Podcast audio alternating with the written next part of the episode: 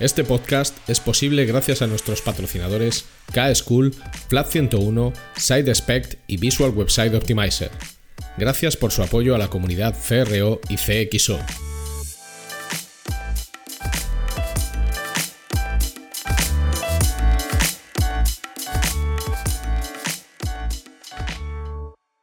Mi nombre es Ricardo Tallar y estás escuchando CRO Café en español el podcast de referencia en CRO y CXO, donde hablamos con profesionales digitales de todos los rincones del planeta sobre nuestro trabajo, con el objetivo de compartir, entretener y aprender.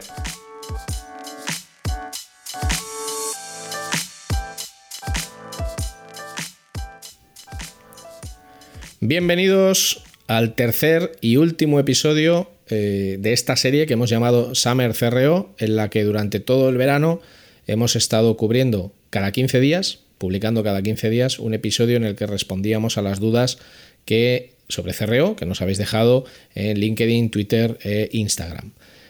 Como este es el último, dentro de dos semanas ya volverá el CRO Café de toda la vida. Pero como parece ser que teníais una ansia viva y una necesidad tremenda de, de escuchar el podcast, pues hemos hecho estos episodios eh, veraniegos, que están enlatados, pero que son increíbles y que pueden resolver la vida eh, prácticamente a cualquier persona. Confío en que hayáis visto recientemente cualquier película de la saga de Evil Dead o de los Godzilla originales, los americanos no, por favor, los japoneses de toda la vida, y ya podéis poneros cómodos en vuestro sillón de mimbre favorito o en vuestra mecedora y preparaos pues eh, cualquier vino que os queráis tomar, pero por favor que no sea un lambrusco. Y vamos ya a por este último Summer CRO que espero que disfrutéis tanto como nosotros hemos disfrutado eh, grabando. Gracias por vuestra atención y disfrutad estos sorbitos de este último Summer CRO.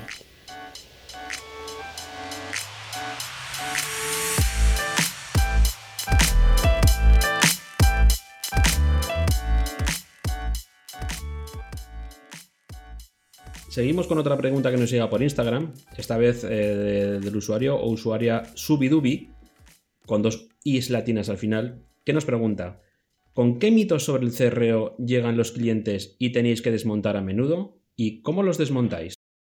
Bueno, el primer mito yo te diría que es que esto es una especie de cosa mágica en la que tú entras, haces algo así tipo Gandalf y la conversión mejora mágicamente. Y aquí de magia hay muy poco y de método hay mucho.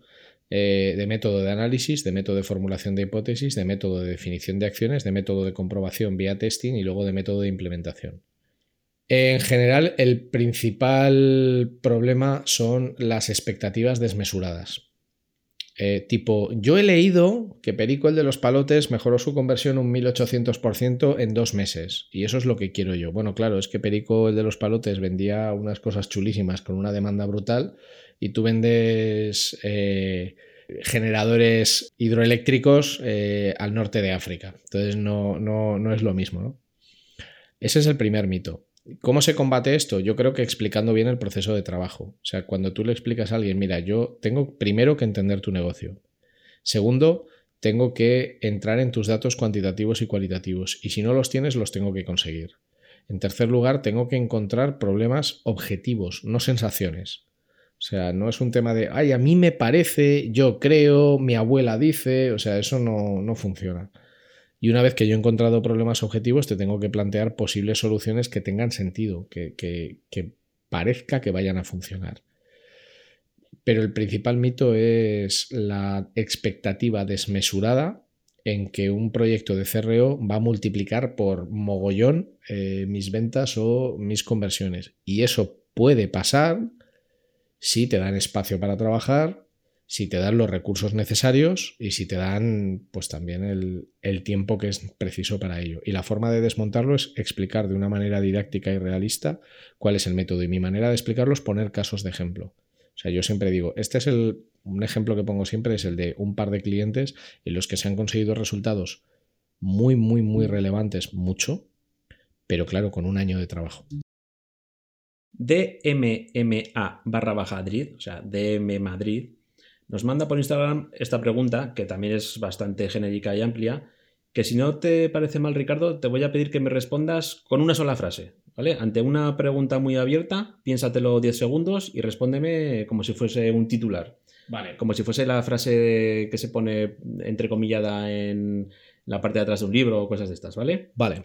Venga, ahí va. ¿Cuál es para ti el mejor consejo para quienes quieren trabajar de CRO? Para mí el mejor consejo sería céntrate en entender el problema, la causa y el efecto. Céntrate en entender el problema. Solo entendiendo los problemas que hay eh, se pueden resolver.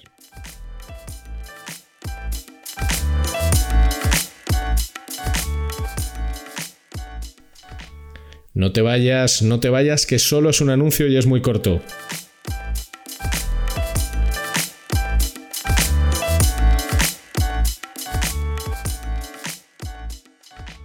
Si necesitas ayuda profesional para mejorar la conversión de tu negocio digital, tu mejor opción es contar con Flat 101. En Flat 101 somos especialistas en el diseño, desarrollo y optimización de servicios y productos digitales y podemos darte soporte en todas las áreas técnicas que intervienen en la conversión. Más de 15 años de experiencia profesional en más de 500 proyectos de conversión para multinacionales y startups a tu servicio, con el mejor equipo de profesionales CRO que vas a encontrar. El resultado nos importa y el cómo conseguirlo también. En FLA 101 estamos listos para ayudarte.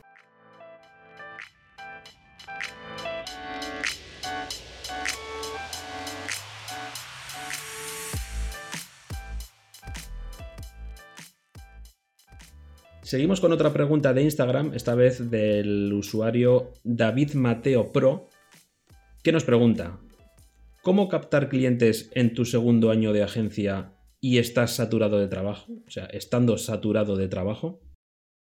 Bueno, yo he estado ahí, entonces, bueno, lo primero, David, creo que tienes que estar contento porque si en tu segundo año de trabajo pues estás saturado, eso es que tienes mucho trabajo, lo cual a veces es peligroso. Hombre, yo lo primero que te diría es que si estás saturado de trabajo, igual la mejor idea no es captar más clientes, porque si estás saturado de trabajo no les vas a poder atender. Tu problema, entiendo, está más vinculado con la escalabilidad. Es decir, para captar más clientes, esto es la pescadilla que se muerde la cola, para captar más clientes necesitas tener más equipo y para tener más equipo necesitas contratar gente. ¿Cuál es el problema de contratar gente? Que cuesta dinero. ¿Qué dice mucha gente? Claro, es que yo contrato mucha gente, ¿qué pasa si no consigo esos clientes? Bueno, pues como todo empresario, y ahí me incluyo, pues tienes que asumir un riesgo. Si quieres crecer en nuestro negocio, que es un negocio de servicios y por lo tanto es un negocio de personas, necesitas contratar gente.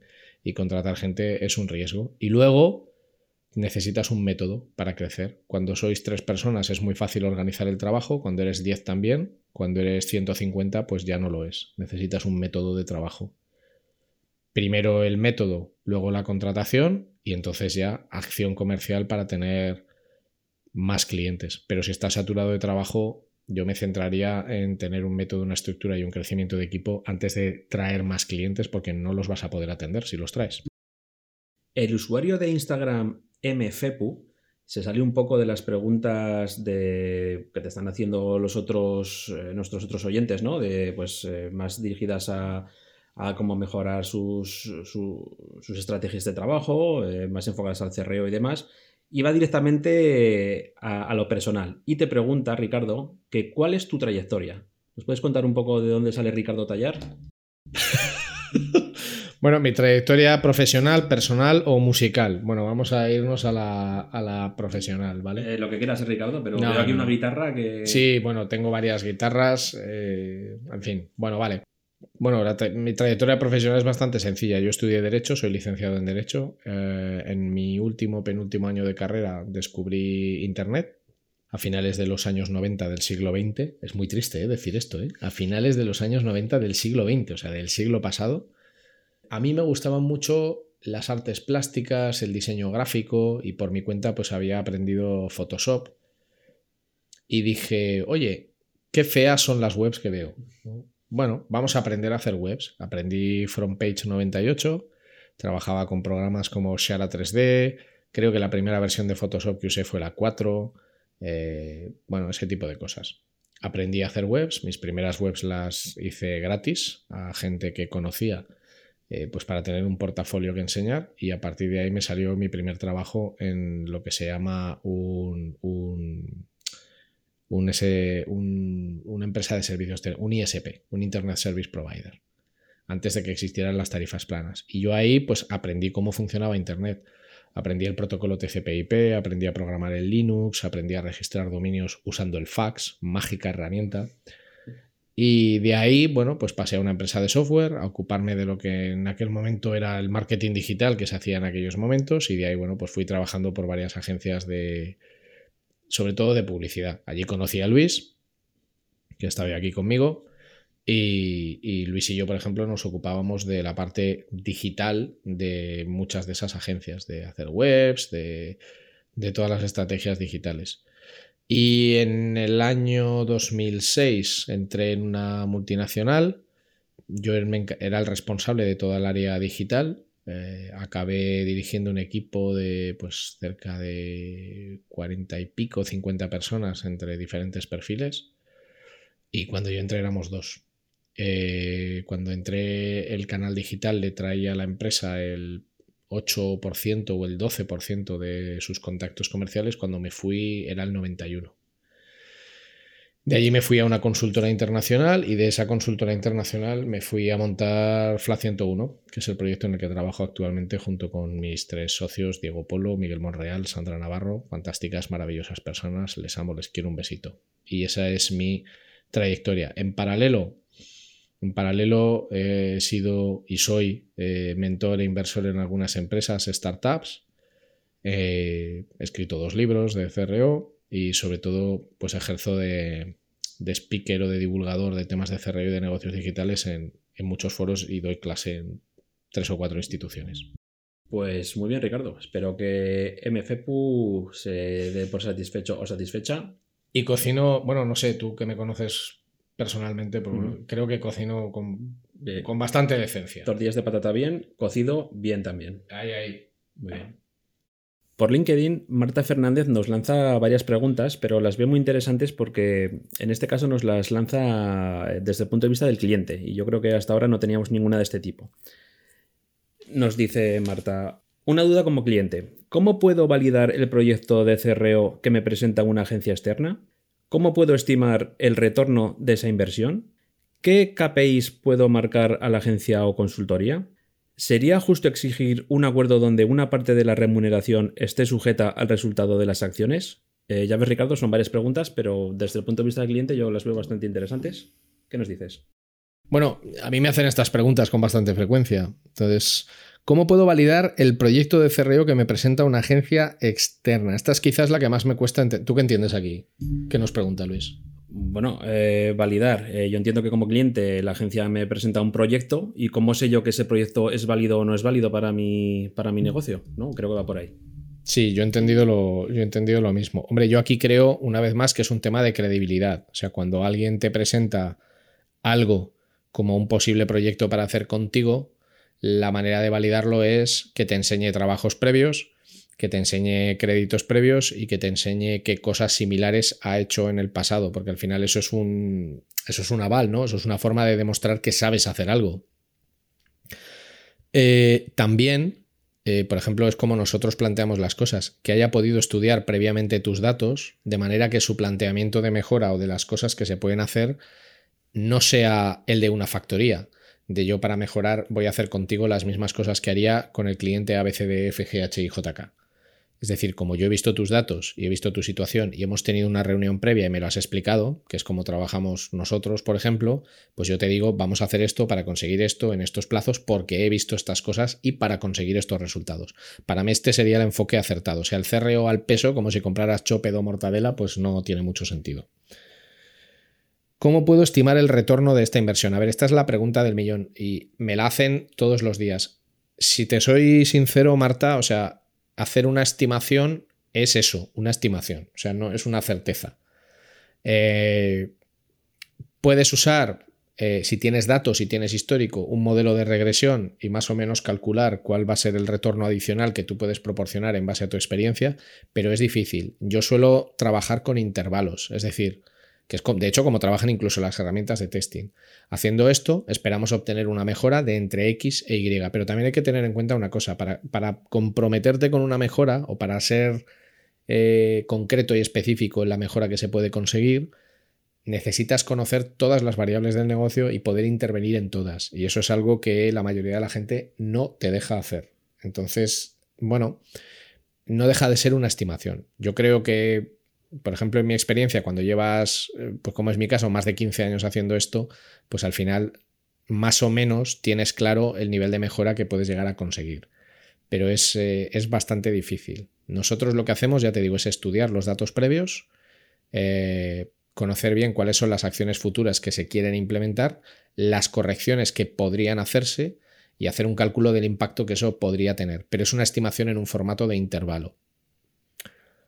Los, KPIs también nos preguntan. Los KPIs eh, que puede marcar, que puedes marcar a la agencia o el consultor. Bueno, eh, hay muchos. O sea, mm, por ejemplo, incrementos en determinadas métricas que son representativas de que se están haciendo mejoras en la línea correcta, como por ejemplo clics en los botones de añadir a carrito, descargas de un dossier, eh, suscripciones a una newsletter, cualquier métrica relevante para conseguir el gran objetivo que es la venta o, la contratación, cualquier incremento, ¿vale? Pero no tienen que ser forzosamente ventas finales, eh, porque eso a lo mejor puede tardar más tiempo en llegar.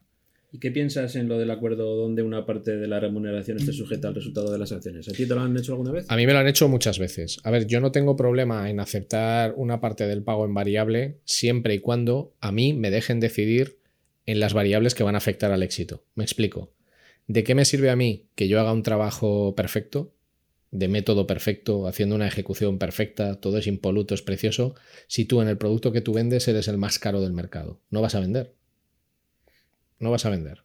Tú vendes, eh, bueno, no, no, no nos veis, pero Luis y yo tenemos dos móviles delante, ¿vale? Pues tú vendes un móvil por 80, yo te hago el mejor proyecto de CRO del mundo mundial, pero es que al lado hay alguien que tiene un desastre de web y de aplicación, pero es que lo vende a 70. No lo vas a vender tú, lo va a vender el otro.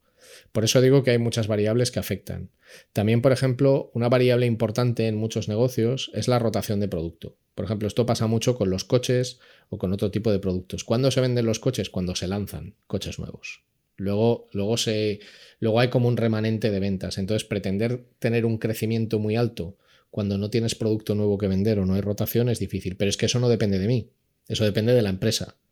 Entonces, si tú a mí me das eh, la capacidad de intervenir en las decisiones en muchas variables de negocio, yo, estaría dispuesto a comprometerme muy, muy, muy, muy, muy, muy, muy mucho, en mucha cantidad, a variable. El problema es que eso prácticamente es inviable, eso es muy difícil cuanto más me dejes trabajar en los indicadores que influyen en la venta y cuanto más me dejes intervenir, no imponer, intervenir en las decisiones de negocio, pues más capacidad de variable podré, podré asumir. Pero si no podemos intervenir en nada, a mí me parece injusto pedir variable. O sea, tú me puedes pedir variable a mí si me vas a dejar trabajar y me vas a dejar tomar decisiones, aunque a ti no te gusten, porque yo confío ciegamente en que van a dar un resultado. Si yo te digo, vamos a hacer estos cuatro test o vamos a implementar estas siete acciones, y tú me dices, no, Ricardo, estas siete acciones no, que no me gustan, pues entonces, ¿para qué me has puesto un variable? Me lo has puesto para joderme. Me lo has puesto como una manera, y esto es un tema, así voy a ir directamente a la yugular, ¿vale? Esto es un tema así polémico, que es querer poner un variable como herramienta para abaratar el precio del proyecto. Que esto también pasa. Mm. Ya te digo, el proyecto vale mil, Tú me dices, vale, Ricardo, muy bien, el proyecto vale 1000, te pagamos 800 y 200 son en variable. Vale, pero si vamos a 200 en variable, entonces me dejas intervenir y me dejas decidir. No, tú no puedes tomar decisiones, entonces tú no quieres ir a variable, tú quieres que algo que cuesta 1000 yo te lo haga por 800. Y por ahí no vamos bien. ¿eh? También os digo una cosa, no tengo problema con los variables, pero los variables tienen que ser eh, también hacia arriba. Es decir, yo consigo el 100% de lo que hemos hablado, cobro X, pero si consigo el 150% me pagas mucho más. Pero mucho más. Yo no tengo problema, pero ya te digo, la dificultad está en eh, que te dejen intervenir en las, eh, en las variables que intervienen. Y yo por defecto es difícil que eso suceda. Por lo tanto, hay pocos proyectos que contengan variable. Los hay, pero hay pocos.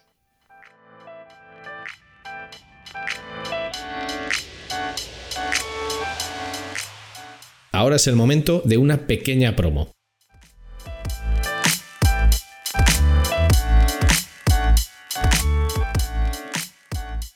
SideSpec te ofrece una solución única a nivel mundial en el campo del testing AB, la personalización y la recomendación para tus usuarios. SideSpec funciona de forma server-side, sin necesidad de scripts de ningún tipo, lo que garantiza un rendimiento óptimo. La solución de SideSpec elimina retrasos y la posibilidad de cualquier efecto flickering, y esta aproximación también garantiza que la actual y las futuras reglas de seguridad de cualquier navegador como ITP y ETP no impactarán en tus experimentos. Para más información, visita sitespect.com.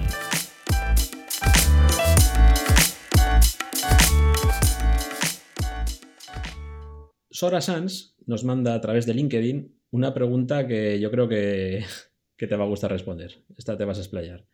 Sora nos pregunta, ¿Cuál es la mejor banda sonora para hacer CRO de calidad?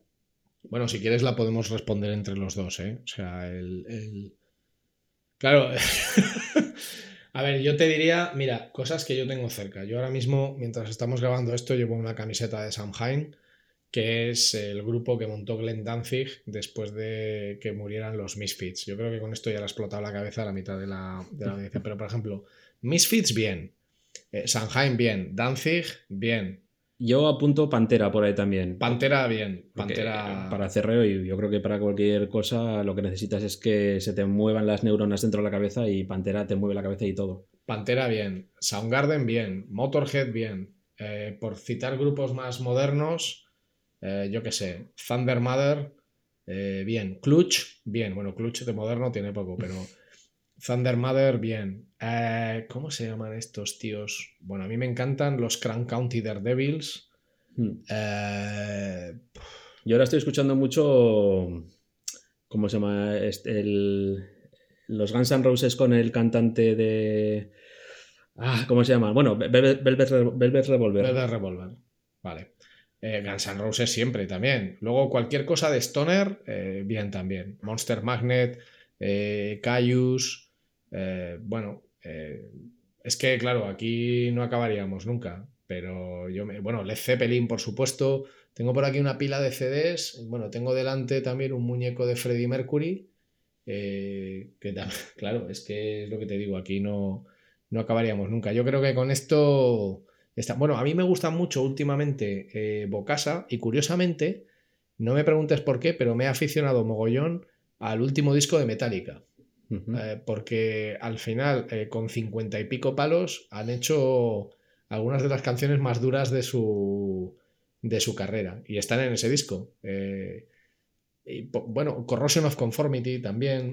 creo que hemos dejado ya una lista. Y luego ya si me voy así a la adolescencia, pues los Cure, Joy Division, el rollo así más oscurito, ¿no? Eso siempre está bien también. Creo que ya vemos, ya, ya vemos un poquito el palo del que va Ricardo. Bueno, Greta Van Fleet, esas cosas, todo va bien.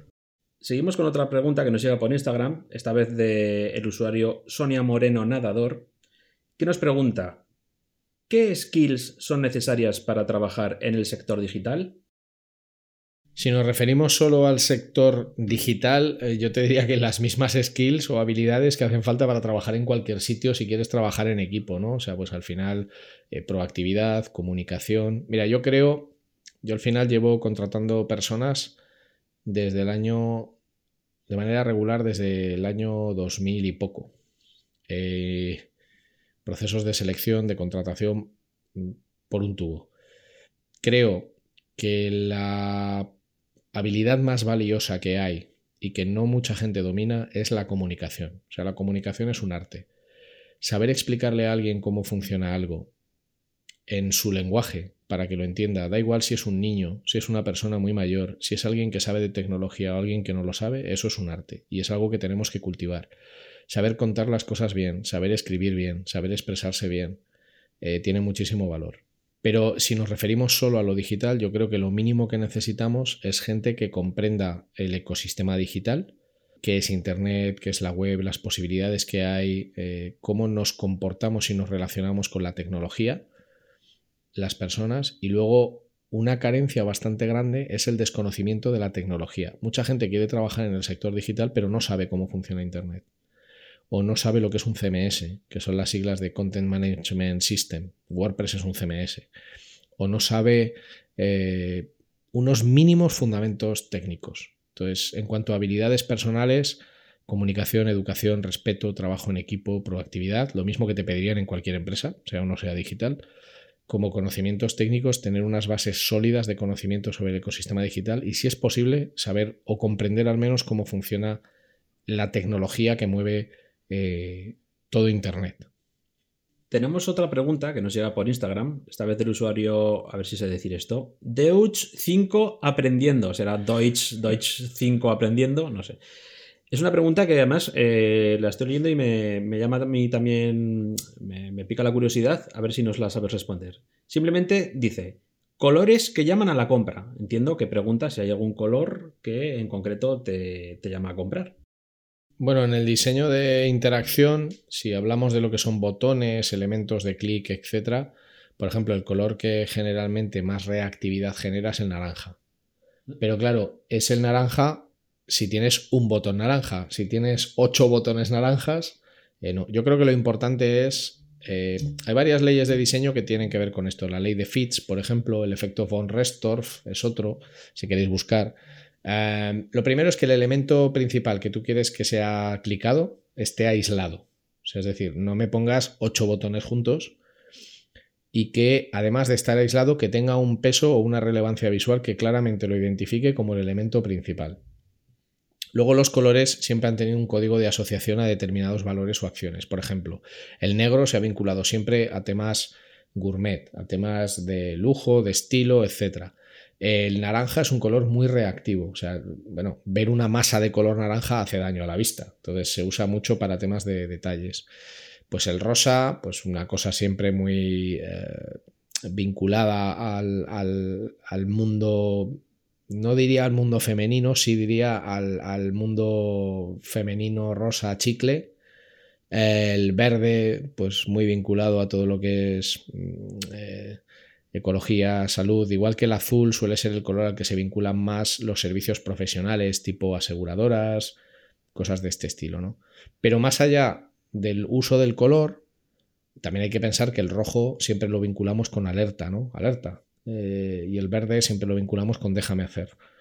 El típico, semáforo, ¿no? Sí, el típico semáforo. El, más allá de la psicología del color, que de esto hay un montón de libros y podéis leer un montón, yo diría que para que un elemento sea relevante, lo que tiene que estar es aislado. Tiene que identificarse de una manera muy clara y tiene que tener un, un, peso visual grande, para que a ti te quede claro que esa es la acción primaria. Eso es lo más importante. Y luego, por supuesto, más que el color, fíjate lo que te voy a decir, más que el color, el contraste. Por eso te iba a decir que no solo es el color del elemento, también es el color del elemento y del soporte en el que está ese elemento, el fondo. Eso es.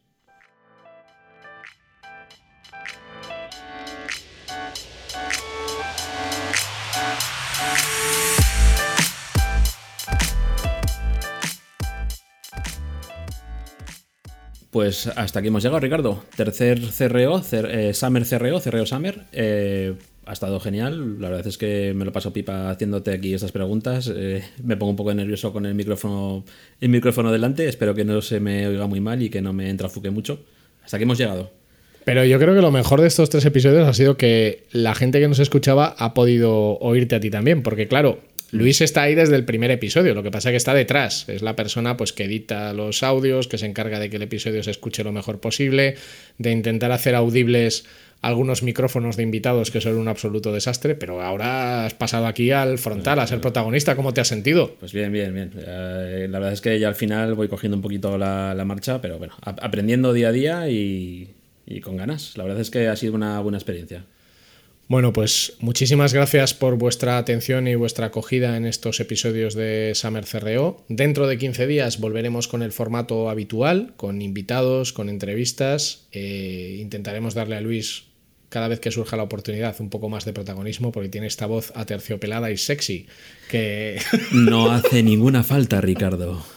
Bueno, muchísimas gracias a todos por estar ahí, muchas gracias Luis, porque además esta fue una idea suya y la verdad es que ha funcionado estupendamente. Gracias a ti Ricardo por hacerlo posible. Y gracias por estar ahí y seguimos haciendo episodios y vosotros escuchándonos. Un abrazo muy fuerte.